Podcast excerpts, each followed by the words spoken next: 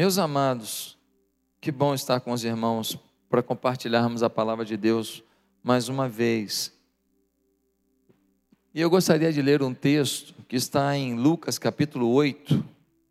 Abra sua Bíblia, Lucas capítulo 8, verso 40.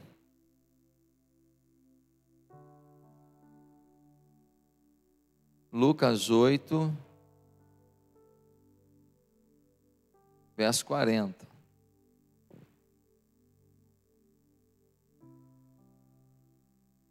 Amém? Lucas 8, verso 40.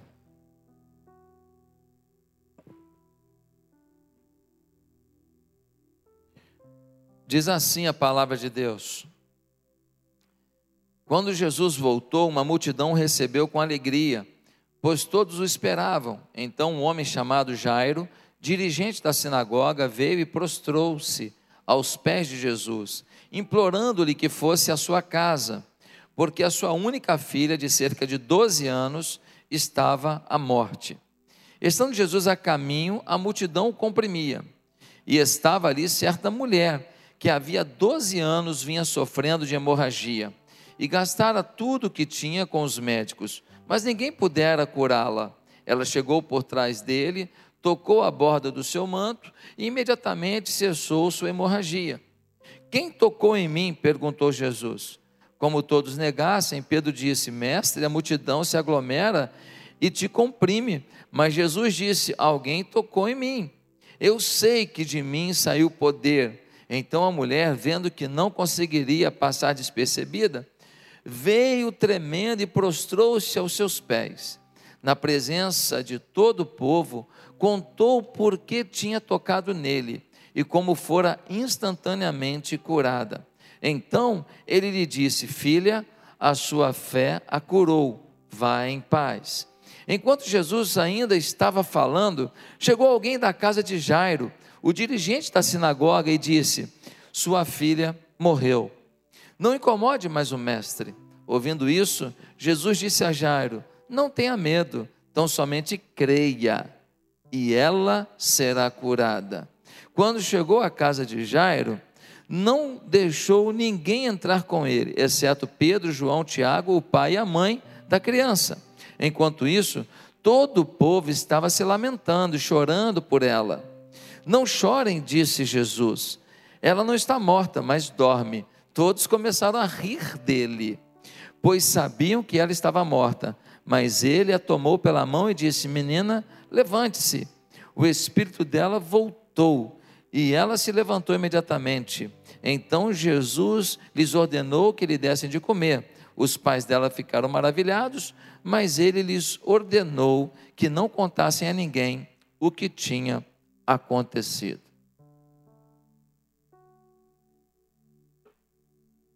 Na vida, cada um de nós enfrenta situações em que a gente vive tensão. A gente se dá bem aqui, a gente vence ali, a gente conquista ali, mas sempre tem alguma coisa na nossa vida que gera muita tensão. E essa tensão não é só sobre a gente, é sobre a nossa família, é sobre a nossa casa. Toda família tem alguma coisa que a tensiona em algum momento, em alguma fase da vida. Aqui nós temos um homem, o nome dele Jairo. Quem é Jairo? Jairo é o líder da sinagoga. Ou seja, naquela comunidade ele exerce influência. Naquela comunidade ele tem uma responsabilidade grande. As pessoas olham para ele como alguém importante, como alguém relevante, como alguém a ser imitado. Jairo é uma pessoa que gerencia projetos, que gerencia pessoas, que aconselha pessoas, que orienta pessoas. Ele vive um sucesso. Ele é um homem que se sente importante. Aliás, deixa eu abrir um parêntese. Porque muitas famílias são destroçadas? Porque os homens deixaram de se sentir importantes. Às vezes, o homem não está com muita coisa, está vacilando, está pisando na bola, não está assumindo seus compromissos. E aí, a mulher joga na cara, bate nele, fala para ele, pega no pé, reclama e ele se sente menos empoderado ainda, mais fragilizado. Dificilmente esse homem vai conseguir se levantar.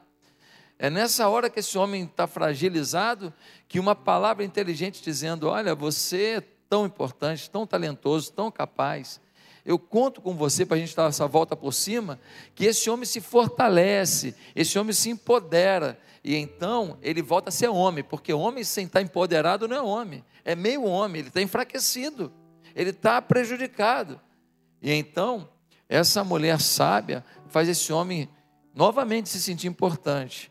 E então ele pode desempenhar o seu papel masculino dentro da família, um papel de liderança, um papel de força, de provisão, de luta, com muito mais eficiência, com muito mais eficácia. Bem, fechado parênteses, empodere o seu homem. E esse homem Jairo, ele está aqui, ó, numa situação realmente de muita visibilidade, de muita conquista, porém, a filha dele está morrendo. Uma menina de aproximadamente 12 anos, a filhinha do coração, agora está morrendo. Todo sucesso que a gente viva nessa hora não vale muita coisa. Todo sucesso que a gente viva, na hora que uma pessoa que é tão importante para a gente está para morrer, todo sucesso não vale muita coisa. E o Jairo vai até Jesus, vai até Jesus dizendo: Olha, Jesus, a minha filha de 12 anos está morrendo, o senhor pode ir comigo? Jesus fala: Vamos, vamos. Só que enquanto eles estão indo, uma mulher que tem uma hemorragia há 12 anos, ou seja, ela tem um fluxo menstrual constante, e essa mulher, então, ela é considerada amaldiçoada, ela é considerada impura. Por quê? Porque ela tem um problema que a deixa impura na, no pensamento daquela época constantemente. Ela é um maltrapilho de mulher. Ela é uma mulher mal cheirosa. Naquela época não tem absorvente, não tem uma série de mecanismos que as mulheres têm hoje para manter a sua tranquilidade no fluxo menstrual. Ela não, ela está sempre suja, sempre com um cheiro forte, ela é deixada de lado. E essa mulher, ela interrompe o caminho de Jesus para curar uma menina que está prestes a morrer. E então, essa mulher é curada, porque ela toca na veste de Jesus, e ela dialoga com Jesus, e só depois Jesus vai até a casa de Jairo, e quando chega lá, acontece algo maravilhoso. A menina é ressuscitada, pois já estava morta. O fim da história, o fim da tensão, acabou. O que tensionava a família foi resolvido, a alegria voltou. Deus manda dizer para você hoje aqui que o, o que hoje está tensionando a sua família não é o fim, é só um processo. O que tensiona a sua família é um processo para que você resgate em Deus os princípios e os valores que vão te levar para uma nova posição rumo ao extraordinário de Deus. Cada um de nós se enterra na tensão se quiser, porque a tensão não é o fim. E nós precisamos compreender e acreditar nisso e viver. Vou pedir para vocês que estão aqui, Fica um pouquinho mais para cá, João, só para não ficar na frente daqueles benditos ali. Isso, obrigado. Isso, obrigado, obrigado. Então, nós precisamos de todo o coração crer nisso, que não é o fim. Só que é o seguinte: quem aqui está vivendo uma tensão? Quem aqui vive alguma área de provocação? É difícil, não é? Como é que a gente supera isso? Como é que a gente supera isso na nossa vida? Bem, para sair da tensão com sua família, a primeira coisa que você precisa fazer, defina suas prioridades de vida com sabedoria. Defina suas prioridades de vida com sabedoria. Tem horas que você tem muitas coisas a fazer, você tem que definir o que é mais importante. O Jairo tinha gente que queria se aconselhar com ele, o Jairo tinha gente que queria saber como é que ia ser a reunião próxima da sinagoga, o Jairo tinha que reunir com o prefeito da cidade para determinar alguma coisa, o Jairo precisava tomar algum rumo, se eles iam fazer obra ou não naquela sinagoga. Mas às vezes é nessa hora que a gente tem que parar tudo. Se tem alguém que a gente ama morrendo se tem alguma coisa que é mais importante morrendo. Infelizmente, algumas pessoas prosperam e isso acaba com suas prioridades. Algumas pessoas, porque prosperam, começam a frequentar mais restaurantes do que o quarto do filho. Porque prosperam, preferem viajar do que ter um tempo juntos em casa. E a pandemia ajudou um pouco. Algumas pessoas, porque prosperam, começam a fazer tanto sistema de embelezamento, tantas é, é, rituais de embelezamento, e de lazer, e de, de saída, e de comidas, e de restaurante, que não sobra nem tempo para ficar em casa e assistir um filme juntinho, comendo pipoca, que quando se era mais pobre era tão gostoso. Gente, há muitas pessoas aqui que gostam de vir à igreja, eu fico feliz com isso e querem viver a fé. Eu sei que querem viver a fé, mas nunca decidiram verdadeiramente priorizar Deus. Nunca decidiram de verdade entregar tudo que são e que têm nas mãos do Senhor. Alguns homens e mulheres estão me ouvindo aqui, eu estou me ouvindo em casa, nunca priorizaram a vida com Deus e a vida em família. Você vem à igreja, você gosta do louvor, você gosta da mensagem, você gosta de ver as pessoas, e isso é muito gostoso, eu fico feliz com isso, mas você não se entregou. Você nunca mudou de lado. Mudei de lado, sim, pastor. Eu saí das trevas para a luz. Eu encontrei Jesus. Sim, essa é a primeira mudança de lado. Mas tem mais uma mudança de lado de um crente carnal para um crente dominado pelo Espírito. De um crente meia-boca para um crente entregue a uma vida em Deus. Tem uma mudança de lado que alguns ficam anos e anos na igreja e nunca fazem. São sempre aquelas mesmas situações que você não consegue administrar e que te afastam de Deus.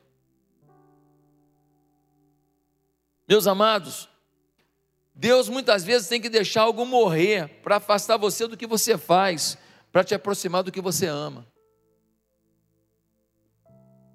Quem que você ama de verdade? Você ama Deus?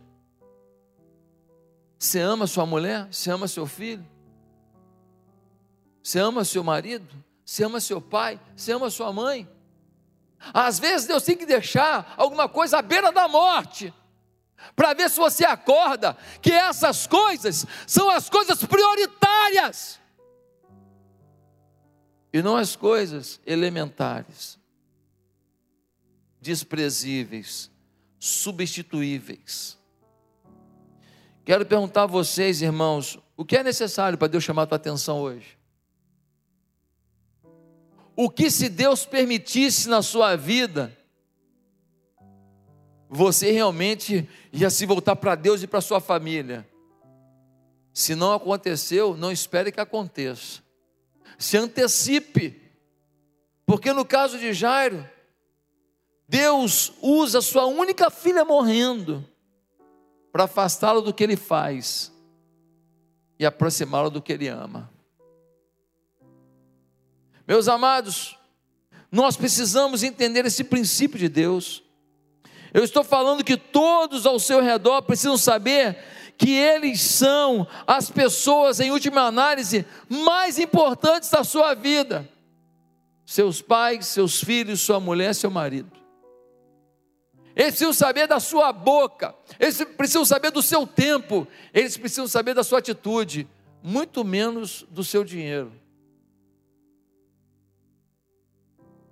Porque não é uma viagem para Las Vegas, ou para o Hawaii, ou entregar os tickets de todos os parques da Disney na mão de um filho, que vai provar para ele o quanto ele é importante para você. Eu te afirmo isso. Você precisa definir suas prioridades com sabedoria. Deus, depois família, depois igreja. Mas sua família é mais importante do que o que você faz na igreja. Cuide deles e leve-os a Deus, que é a prioridade da nossa vida. Segundo lugar, se você quer sair da tensão com a sua família, passe as situações vividas pelo filtro da paciência. Passe as situações vividas pelo filtro da paciência. Qual é o grande problema aqui? O grande problema é que tem um homem desesperado. Jesus, vai lá em casa, por favor. Olhe pela minha filha, minha filha está morrendo. Jesus fala: Vamos lá. Quando está indo para salvar a filha dele que está morrendo, uma mulher aparece, toca na veste de Jesus. Jesus sente que poder saiu e fala: Quem me tocou? Quem me tocou? A mulher está quieta ali, nervosa. Jesus, alguém me tocou. Aí Pedro fala: Jesus, está todo mundo te apertando. Como é que alguém te tocou? E o tempo está passando, sim ou não? Aí a mulher fala: Ai, não vai ter jeito. Ele sabe, fui eu. Aí ela conta a história dela. E mulher contando a história, meu irmão. Jesus, é, tem 12 anos que eu tenho uma hemorragia. Quando eu era pequeno, não tinha, não. Quando eu era pequeno, inclusive, eu gostava de brincar de boneca. Ah, e aí? Não, e aí que tem 12 anos que eu comecei a ter uma hemorragia, começou devagar, sabe? Depois que foi piorando. Ah, tá. Aí eu fui no doutor Antônio. O doutor Antônio me falou para fazer isso, tal, tal. Até melhorou um pouquinho, mas não foi tudo aquilo, não. E Jairo está ali. A filha dele morrendo. Jesus, ah, e aí? Aí depois do seu Antônio, eu falei, não deu certo, eu vou no, no eu vou no doutor Jacó. E eu fui no doutor Jacó, já até conhecia ele, porque tem uma prima minha que morou perto da casa do doutor Jacó, porque a, a cunhada dela trabalhou para ele. Até essa cunhada dela, ih, passou uma situação difícil. E o Jairo está ali. E a filha dele está morrendo. Querido, deixa eu te falar uma coisa. Se eu tiver com meu filho ensanguentado, eu chegar no hospital, eu falo, cara, meu filho aqui está ensanguentado. O cara fala para mim assim: espera aí, espera aí. Ah, meu irmão. Sim ou não? Mexe com a gente ou não mexe? Tu chega com a tua mãe nos teus braços, desfalecendo, está quase morrendo. Você chega minha mãe está morrendo, minha mãe está morrendo. Meu irmão, a filha é grande, senta aí. Senta aí? Pelo amor de Deus. Eu não quero passar por isso, irmão. Eu não quero passar por isso, porque quando fala de filho, de pai, de mãe na gente, mexe com toda a nossa emoção e tudo que nos envolve, sim ou não? O Jairo está com a filha morrendo a filha dele, 12 aninhos, a filha dele. E tá a mulher contando história e contando detalhe e tal. Aí Jesus ouve tudo e o tempo está passando. Aí Jesus virou para ela e fala: Filha, a tua fé te salvou, vai em paz e tudo. E o Jairo? Paciente. Sabe qual é o grande problema da gente? É que tudo que a gente tenta resolver na impaciência nos faz fazer o que não deveria fazer, ou fazer o que se deveria fazer no tempo errado. Quando a gente faz as coisas na impaciência, a gente vira para as pessoas e fala o que a gente nunca poderia ter falado. A gente magoa, a gente machuca, a gente acusa, sim ou não? na impaciência, aquilo que está tensionado explode. Você ama sua mulher, você ama seu marido, você ama seu filho, você ama, mas aquilo explode, por quê? Porque você, na impaciência, tem uma atitude de tentar resolver ou de tentar acusar alguém, porque você já desistiu de resolver. Jairo Passa esse momento pelo filtro da paciência. Ele vê todo o desenrolar de coisas acontecendo. Ele poderia falar: Minha senhora, vai me desculpar, minha filha está morrendo, a senhora está 12 anos já com hemorragia, fica mais 30 minutos. Eu teria falado. Está 12 anos, o que é 30 minutos? Agora minha filha está morrendo, senhor está entendendo, não? Quantos aqui diriam isso? Só espera mais 30 minutos, pô. Minha filha está morrendo. Minha filha, 12 anos. Só 12 anos de vida, só tem 12 anos de hemorragia. Espera aí, 12 por 12 fica aí. Difícil ser espiritual quando enfrentamos algo tenso em relação a quem amamos, sim ou não? Meus amados, Jairo nos ensina que os que esperam no Senhor renovarão as suas forças, voarão com asas como águias, correrão e não se cansarão, andarão e não se fadigarão. O texto de Isaías se aplica para o momento que Jairo vive. Jairo nos ensina que vale a pena esperar no Senhor pacientemente. Por isso que o salmo diz: Esperei com paciência no Senhor. E ele se inclinou para mim e ouviu o meu clamor. A paciência diante do processo faz você pensar melhor em que fazer. Muitas vezes você tem que fazer uma sociedade para resolver um problema. Só não é com essa pessoa que apareceu, a primeira que apareceu. Muitas vezes você tem que se aconselhar. Só não é esse primeiro conselheiro que despontou. A paciência filtra o momento para que você tenha sabedoria. Queridos, às vezes parece que é tarde demais para ser um bom pai. Talvez Jairo foi alguém que deixou sua filha muito tempo sem a presença dele. Não porque ele fosse mal, mas porque a vida nos toma de responsabilidades. E aí o sentimento é: tarde demais para ser um bom pai. Mas Jairo, naquele momento, diz: Olha, eu vou fazer o que eu puder para ser o pai que salva minha filha, ainda que eu esteja sofrendo tanto e ainda que eu tenha errado tanto com ela até aqui. Hoje Deus está mandando dizer para você: olha, seja paciente, não tente resolver tudo que você não fez de, uma vez, de um dia para o outro, mas eu que sou o Senhor posso mudar a sua história. Eu posso te dar uma nova chance, e eu posso fazer você reconduzir esse processo com sua família, para que essa tensão seja expurgada e para que vocês vivam um novo tempo. Mas não tenta fazer no braço, na força, de qualquer maneira. Haja com paciência vire o jogo pacientemente, mova as pedras do tabuleiro pacientemente, pense em cada jogada, reflita sobre o destino que você quer tomar. Em terceiro lugar, se você quer realmente sair da tensão com a sua família, mantenha a privacidade. Nem todos podem ver seus problemas. Jesus pega Jairo, vai em direção à casa dele, quando chega lá tem uma multidão na casa, não foi isso que a gente leu? Uma multidão. Ah, chorando, a menina morreu. Jesus entra na, no quarto, na sala, só com a mãe, o pai, Pedro, Tiago e João. O povo está chorando, Jesus fala para eles: fiquem calmos, a menina não morreu, ela só está dormindo. O que eles fizeram? Riram. Eles deram uma gargalhada no meio do enterro. Faz sentido? Pois é. Não estou dizendo que a gente não pode se aconselhar e conversar com pessoas que amamos e que têm conteúdo para nos ajudar. Mas há muitas coisas da nossa vida que na hora da tensão a gente compartilha com as pessoas erradas pessoas que não vão orar pela gente, não vão nos ajudar e não vão nos dar uma palavra e um conselho sábio. Não são pessoas que vão botar água na chama que já está muito densa, vão colocar é mais lenha seca, de forma que esse fogo vai ficar impossível de apagar.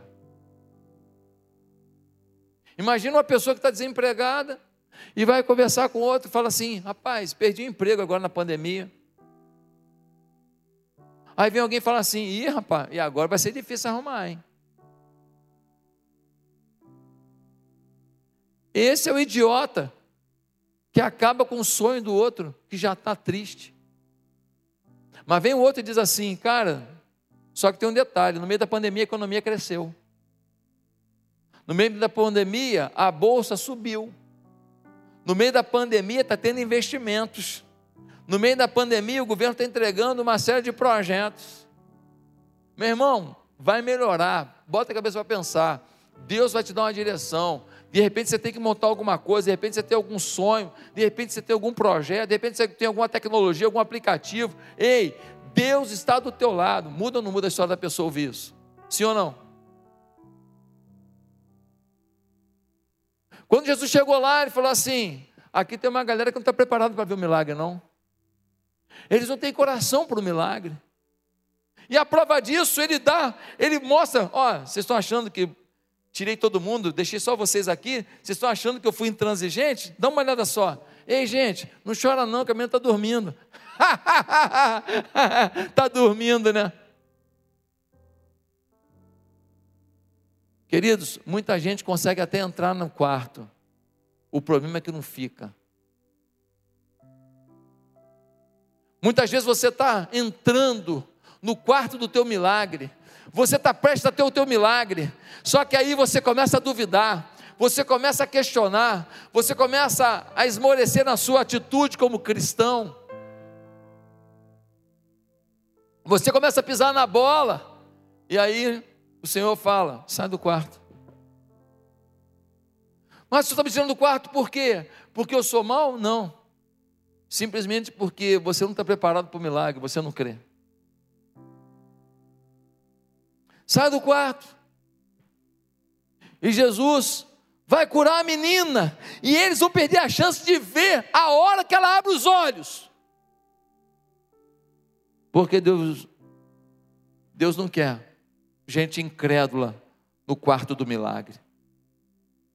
Deus está falando com alguém aqui?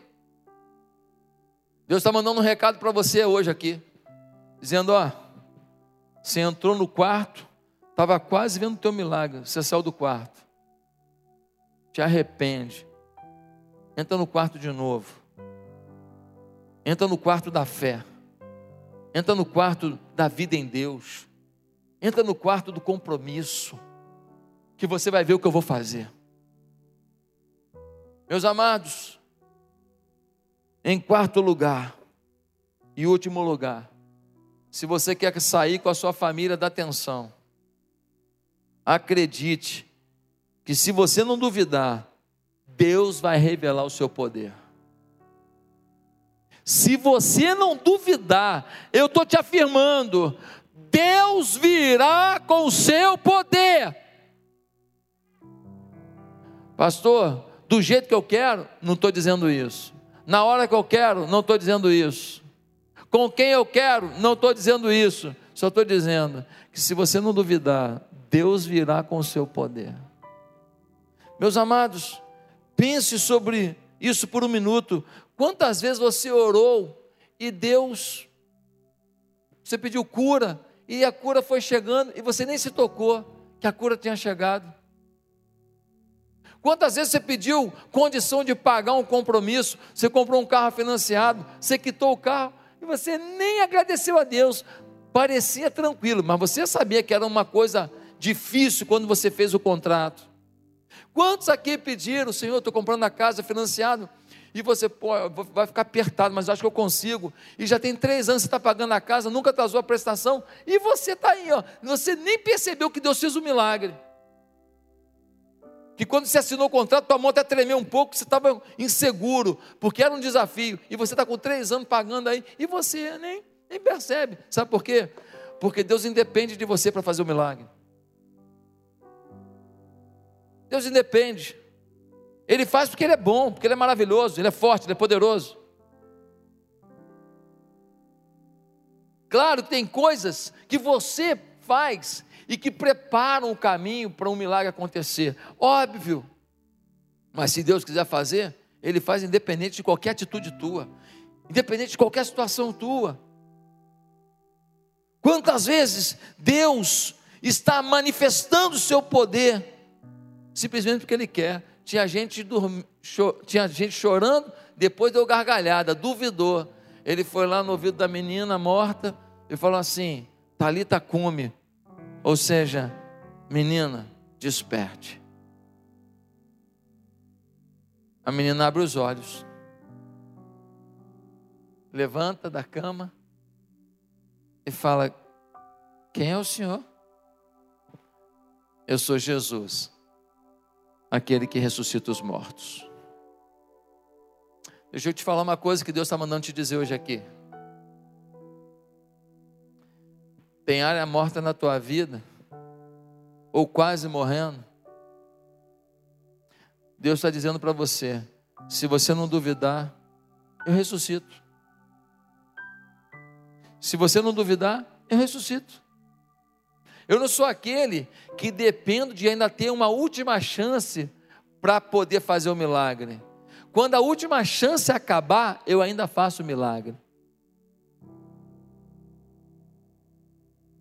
Quando tudo for exterminado, não tiver mais possibilidade, e você não tiver dúvida alguma que fui eu que fiz, aí eu vou me manifestar. Meus amados, eu fico imaginando o final daquele milagre, Jairo falando para Jesus, tomando um cafezinho, né? Um cappuccino. Aí Jairo vira para Jesus e fala assim: Jesus, pelo amor de Deus, hein? Tive que ver minha vida, minha filha morta, para só agora o senhor curar? Que loucura! Aí Jesus fala para ele: Jairo, eu tinha que esperar ela ela morrer. Aquela mulher que apareceu no caminho lá estava no projeto, estava no script. Mas, mas por que, Jesus? É, porque eu tinha que ver a tua filha morta, para você não ter dúvida nenhuma de que foi o meu poder que agiu. Eu não queria curar tua filha, eu queria ressuscitar. Jairo, em 2020, vão estar pregando e vão estar falando sobre o milagre da tua filha. A tua filha vai entrar para a história por causa da tua fé e da tua confiança. Meus amados, até hoje eu não entendo muitas vezes por que, que Deus já sabe o que vai fazer, por que, que Ele deixa acontecer o ruim primeiro. Mas tem uma resposta clara para isso. Teste. Deus já sabe o milagre vai fazer, mas Ele deixa dar ruim primeiro, deixa a coisa ir ladeira abaixo primeiro, para te testar para ver quem Ele é para você, para que você saiba quem você é nele, para que você reafirme a sua fé e transforme sua postura, e então você se volte para Deus de todo o seu coração. Meus amados, a tensão foi embora. E aí eu tenho um último princípio que eu preciso passar para você. Imagina agora que Jesus foi embora, Pedro, Tiago e João também. O pessoal que estava chorando foi embora. A menina já comeu miojo, que ela é doida por miojo, comeu miojo com nugget. Aquela comida assim muito saudável que criança gosta. E aí o pai e a mãe pegam a filha, vão lá, arrumam a cama, bota ela deitadinha. O pai começa a cantar uma música e ela dorme. O pai vem com a mão, bota assim perto do nariz, aí sente que ele. Ele está respirando. Ele abraça a mulher, eles vão andando para a porta, eles saem pela porta, olham para a filha mais um pouquinho, falam graças a Deus. Graças a Deus. Fecham a porta, vão para o quarto deles, deitam na cama deles. E quando eles deitam na cama, a mulher abraça o Jairo abraça o Jairo e fala assim: Jairo, queria te falar uma coisa. Eu nunca vou esquecer o que você fez hoje. Eu nunca vou esquecer a luta que você travou para salvar nossa filha. Eu nunca vou esquecer da sua busca desesperada, da sua luta desesperada para trazer o Salvador para o nosso problema. Jairo, tenho muito orgulho de você. Você é o homem que eu pedi a Deus. Eu vou fazer de tudo para você ser mais feliz. Você é um homem de verdade. Sabe qual é o último princípio que eu aprendo aqui? É que quando você luta para tirar a atenção da sua família, Deus vai te honrar. Quando você foge da atenção da sua família, você vai para o caminho da desonra. Porque você é um fugitivo. Desculpa o termo, talvez um covarde. Mas toda vez que você tenta arrancar a atenção da tua casa, a atenção do teu filho, do teu pai, da tua mãe, a atenção do teu cônjuge, toda vez que você procura trazer paz para o teu ambiente de vida, Deus vai te honrar. E Deus honrou Jairo. E ele agora não é mais o líder da sinagoga. Ele agora é o pai da menina que ressuscitou. Deus quer ressuscitar coisas na tua vida. E começa com você essa busca. Mas você não vai ter essa fé. Se você não acertar a sua vida com Jesus, se você não entregar o seu caminho a Ele, pedir perdão dos seus pecados, e pedir que o Espírito de Deus tome a sua vida. Ei, você na internet, você na internet, você precisa se voltar para Jesus hoje de todo o coração. Você que está aqui, você precisa se quebrantar, receber Jesus como Senhor da sua vida hoje, de todo o seu coração. Quem quer fazer isso hoje? Quem quer hoje começar uma nova vida, uma vida de fé, uma vida de busca, uma vida de prioridades, uma vida de paciência diante do Senhor, uma vida de sabedoria, para não sair falando para todo mundo, tendo privacidade, confiando nas pessoas certas para ver o seu milagre. Você quer isso hoje? Aonde você está? Curve a sua cabeça, porque hoje Jesus quer mudar a sua história. Aonde você está? Repita comigo a sua oração. Ninguém precisa ouvir. Se você quer começar uma nova vida em Jesus, diga assim: Santo Deus, eu peço perdão dos meus pecados. Eu peço que o Senhor mude a minha história. Eu peço que o Senhor mude a minha vida. Santo Deus, eu quero priorizar o Senhor em primeiro lugar, a minha família em segundo lugar, a obra de Deus em terceiro lugar, a igreja, e assim por diante. Eu quero inverter as posições de prioridade. Eu quero andar segundo os teus caminhos. Pois é no nome de Jesus que eu oro e suplico isso. Amém.